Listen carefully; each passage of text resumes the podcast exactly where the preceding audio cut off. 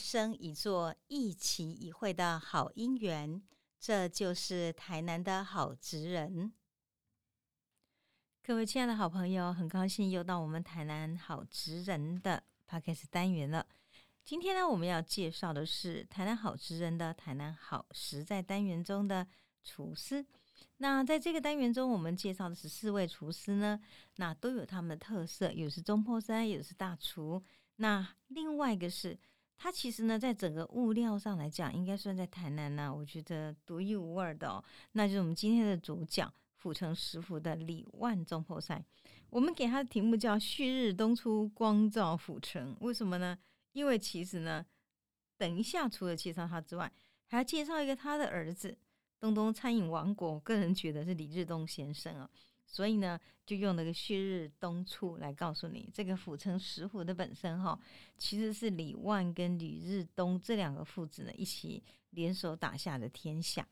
那李万先生呢，他这个给我们的一句话是：言的讲哈，餐厅是固定的呀，但是菜单是活的啦。更重点就是厨师也是活的。他的想法是说，其实呢，现在看到我们这个餐厅就摆在那儿。餐厅能做多少改变呢？硬体呢，它总会有一段时间就那个样子，你不可能天天改它嘛。可是我们吃饭的时候，有时候一天两天来这儿，你就会发现说，嗯，跟他来到加个无啥赶快，无赶快，因为不是因为一餐厅广告有什么都爱改变，而是因为它每一季每个不同的时候，它呈现给你的菜单是不一样的，而那个菜单呢，是依照不同的节令。不同的食材去做配合的，那今天你要让那个菜单是活的，就到你呢今天进到这里的第一次、第二次、第三次，每一次吃的菜都不一样，就发现嗯赞哦，来到家哈加米加就丰富诶，所以能够做到这样，李万先生说，因为厨师是活的，厨师必须要自己呢很活用，在那个当令当季的时候，你拿到食材中各种不同的烹调方法。那更重要一点是说，你要如何活用？你要先懂得这个食材，它在运用的时候呢，怎样它炸起来会是比较好吃的？那怎么样它煮起来会是好吃的？怎么样呢？它处理起来炖跟煮，那或是冷盘，它会是好吃的。所以呢，对李万先生来讲，他觉得如何了解食材，事实上是做厨师非常非常重要的一把照。因此呢，这是我们今天李万呢，我们要谈他的第一个大重点哈。那我们先了解一下我们这个李万先生呢，他的一个简单的生平。李万先生哪能给阿板塞啊？事实上，他是住在台南的市草，从小就跟着父母亲当小小员工，长大之后十六岁呢，成年了，成年礼了，还是当员工。然后呢，其实盐哦是一个很特别，因为呢，在盐场上晒盐的日子，一年呢最多最多。风波来，风波有哈，七个月了，所以你看，一年有十二个月里头，最多只有七个月是可以晒盐而来赚取生计。我们说，其实种田是靠天吃饭，今天盐田的员工更是更是靠天吃饭，很辛苦的。因为那另外休田的五个月做什么呢？四个字：坐吃山空，什么都没有。所以员工呢，过得非常的困苦。那么假设我们这样讲说，喝啊喝天要来跑盐嘛，盐跑喝掉呢，当然要去做这个劳工，然后把那个盐呢给挑了以后，可以去制作，可以去卖。他说当时呢，一斤哦，你挑一斤的盐，六尖，六尖是六毛钱呐。然后你担一百斤的盐呢，乘以一百就变成六块钱，所以六块钱要担一百斤呢。那一个挑担呢，重是一百六十斤。每单呢，那你你一单吼，两瓶吼，你若真正要甲伊挑到倒了，啊啊，一单会使领钱，上无吼，伊要行五十公尺。那五十公尺凊彩行足简单嘞，也不要忘记诶，你一担担是一百六十公六十斤嘞，这一百六十斤哦，对人来讲，真正迄是沉重的负担。如果他说当时呢，你想要为自己的家里，呃，可能是。哦，时时浩瀚啊，人口众多啊，给他很挂紧。伊讲若要趁到五百块，伊无可能，一工着爱三千斤以上，毋是讲三千斤哦，三千到六千斤安尼就一拼了。所以对他们来讲哦，其实真的是一个非常苦力的盐田的生活。晒盐的日子呢，也不太好过。地表的温度呢，最少是三十一度、三十二度。早期的员工生活不是很好，根本没有钱买鞋，在盐田工作更不用穿鞋，所以赤着脚哦，踩在那个滚烫的盐水上面的那种感觉，迄个真正是咸咸的烧水哦，那洗迄个卡。所以呢，李万说还是那种烧灼不堪的感觉，真的没办法形容。如果再加上你偶尔有个小伤口，然后呢，你今天走在那样的一个滚烫的咸水上面，他说这个痛苦呢无以名状。到现在年纪这么大了，李万先生都还记得那种感觉。你讲阳刚不敢扣，金甲就敢扣。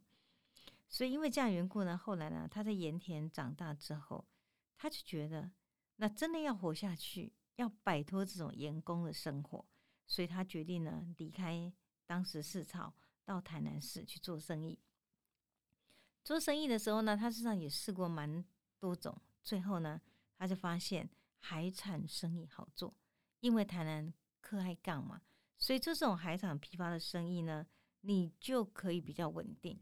所以其实呢，李万先生说，有人就问我，啊，为什么要选这个工作做？他说，其实我真的没有想什么，我就想一个原则。刚有法度找一个套路，啊，迄个套路呢，一年十二个月拢有钱通赚，卖请员工安尼，啊，得趁七个月艰苦钱，啊，个五个月呢根本无钱通趁。所以因为这样缘故呢，后来呢，就慢慢的门路摸熟了。一九八四年，他开始呢自立门户，当起海产的中盘商。那因为当这个中盘商，很多人会跟他订这个海产，通常都是。中破塞嘛，所以他就必须要去送货。那他有一次呢，他去送货之发现，哎，当时安尼做，触比触比啊，给交疯狂能为啊。那就后来呢，当时这个中破塞林天送哈，就觉得说啊，我看追卡，追卡就是那个帮忙中破塞的那种副手。他说如果这样的话，你干不来折？嗯，用马见到触笔哦，我们把二鬼后的来二矿买。所以因此他就在当时中破塞。林天颂的这个算团队里面做那种临时的追卡，然后呢，慢慢慢慢的一次两次，他就学习了外汇呢是这么办的。然后他自己呢本身呢在做这个海产的批发，他知道算成本，所以他也就估算成本。然后呢，最后是外汇是按照还的，伊嘛把写了一款，那到最后呢，他就觉得嗯不错，因此。他就觉得可以投入这种外汇的事业。那么之后呢，他跟他的小儿子李建良投入了半桌的行业。然后他的最大优势就是因为他自己本身呢是一个海产的中盘商。那这个海产的中盘商呢，最重要一点是它的物料的掌握呢非常的稳定，还有采买生生鲜度，还有食材的补给，它也很稳定啊。还有它今天在价钱上，因为呢，它本身有一个中盘商的一个好的这种趋势在那边，所以他拿出来的价钱呢，当然会比别人来讲，以成本来说都会比较划算。所以如果讲是要估算一个外汇板金的的诶本金，它可以比别人今天同样这样的价钱却出更好的料。所以有这样的优势之下呢，阿板塞的外汇市场。终能够打下一片的天呢，所以我想他是蛮特别，他是先从今天卖这个海产的这个外汇的食材开始，然后最后呢才打入的外汇的市场。那在他同时呢打入这个外汇市场的工作的时候呢，他也让他的儿子李日东呢开始学习怎么样学习一技之长。其实我们现在看到李日东，就是呃，他现在在台南市。是现任这个餐饮工会的企业的董事长，台南市烹饪同业工会的理事长等等职，他都做过。那么，但是呢，你快请啊，那些中啊，爬里爬里哦，你你真的要去了解，走到现在，他过去事实上是非常刻苦的一段路。小学三年级开始呢，他就已经帮爸爸在盐田里面打盐嘛。所以呢，那个我们说给那里呢，一斤六尖六毛钱，一百斤呢才赚六块。那个日子呢，其实李志东也过过，而且那时候他还没有满十六岁，所以因此呢，他赚的钱又更少。可是跟着父亲这样在盐田中苦日子过去，一直熬到他国中毕业之后，父亲决定让李日东呢有一技之长，不要去做员工了。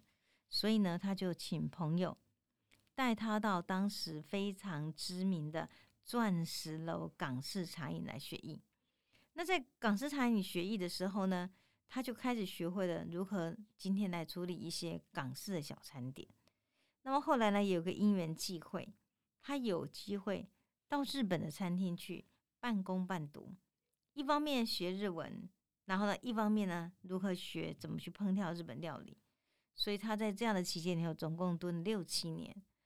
那李志东就说：“哈，他其实呢，当时他的这个在日本的老板，为了让他日文可以学好，所以他是白天的时候呢，比别人更早上班，然后呢，等到晚上的时候呢，他就去涂夜间部，就这么样的几年异乡的生活也熬过来。我觉得在这点上，哈，是李志东非常了不起的，因为。”那时候人生地不熟，什么准备都没有。去外面学的时候呢，他必须一切呢从最基础的语文打起基础，然后才能够懂得师傅今天在教什么。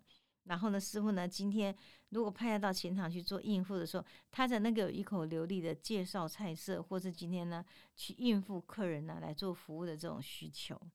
所以这么几年熬下来之后呢，李志东学成了，学成了以后呢，他就准备回到夏林路来创业。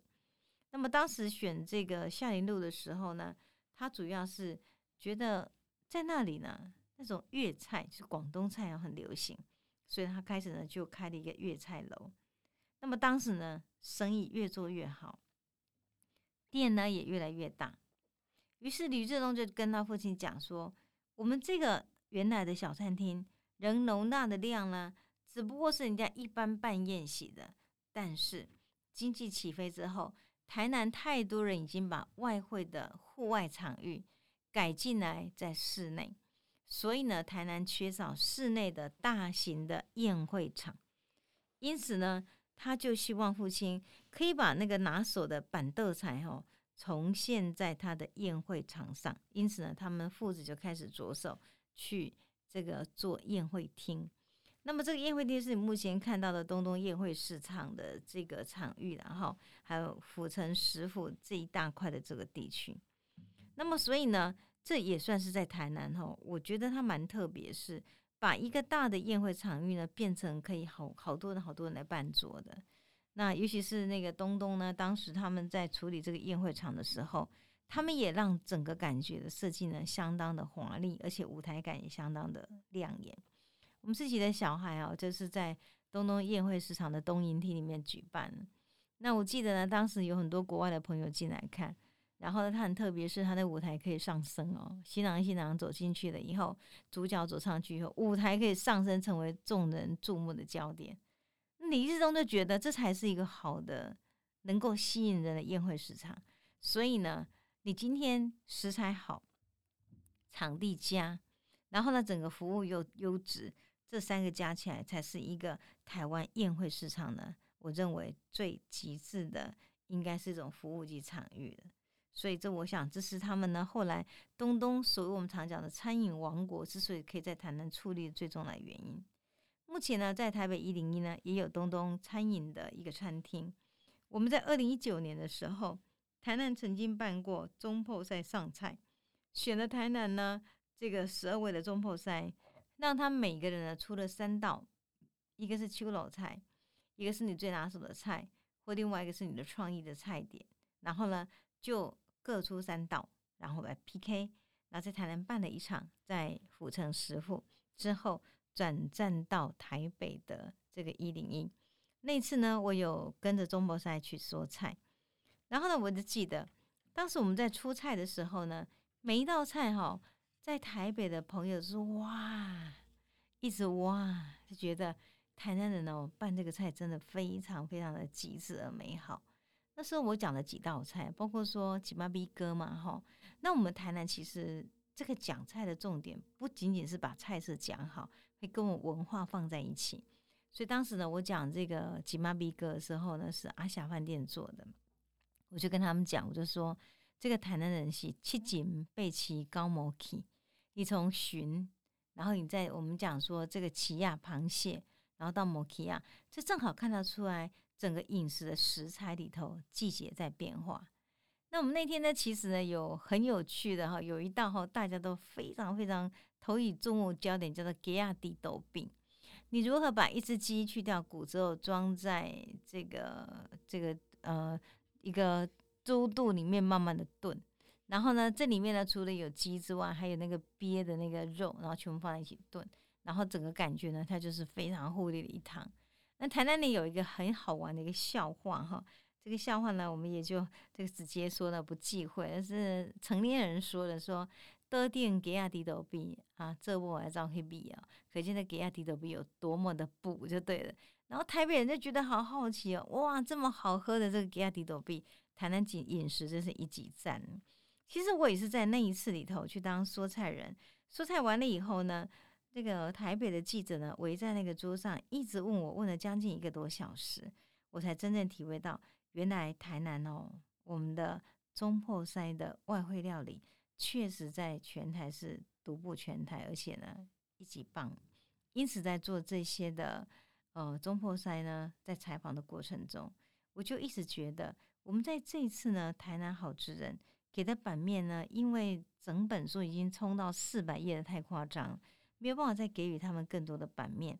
但是对每一个中破塞来讲，他们都有自己呢。从他的背景中、烹调的一个经验中讲出来的好食材，我们当然也希望以后有机会的话，可以呢帮他们再做一本属于他们自己非常非常好的带来中破塞的一本书了。那李万先生呢，在采访的最后呢，他讲过一句话，他说：“做一个中破塞哈，自己掌握食材很重要。这也就是为什么东东餐饮企业呢可以成功的关键。”所以他强调，要当陶给哈，都绑在楼上，厨房路线很重要。因为呢，厨房路线里面关乎到食材，食材不能外行。你当今天当陶给，当中破在食材外行，你就什么都没有了。一旦外行，斤两、新鲜度假手他人，什么都不用做了，对不对？所以呢，掌握的这个从最基本的都帮来宾呢，都帮楼上。掌握所有食材跟烹调，然后来经营东东餐饮王国。因此，他所有的场域，东东宴会市场的豪华婚宴，才能够成为中破赛呢。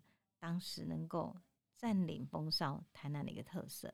那我们在最后呢，我们要告诉各位，今天在台南呢，能够有一个以非常好的提供餐宴的豪华的宴场呢，作为一个开始，府城食府。还有这个东东宴会市场算是开风气之先了。我们也可以这样讲说，李万先生及李志忠先生确实他们的所作所为，以及他们今天所布局的餐饮的世界，是走在一个时代的先端的。所以他们是我们在台南中坡赛里面的先知左见。那希望你有机会也可以去看看我们这个府城食府以及东东议会市场美好的佳肴，想念你的家人哦。好，谢谢今天跟我们分享李万先生。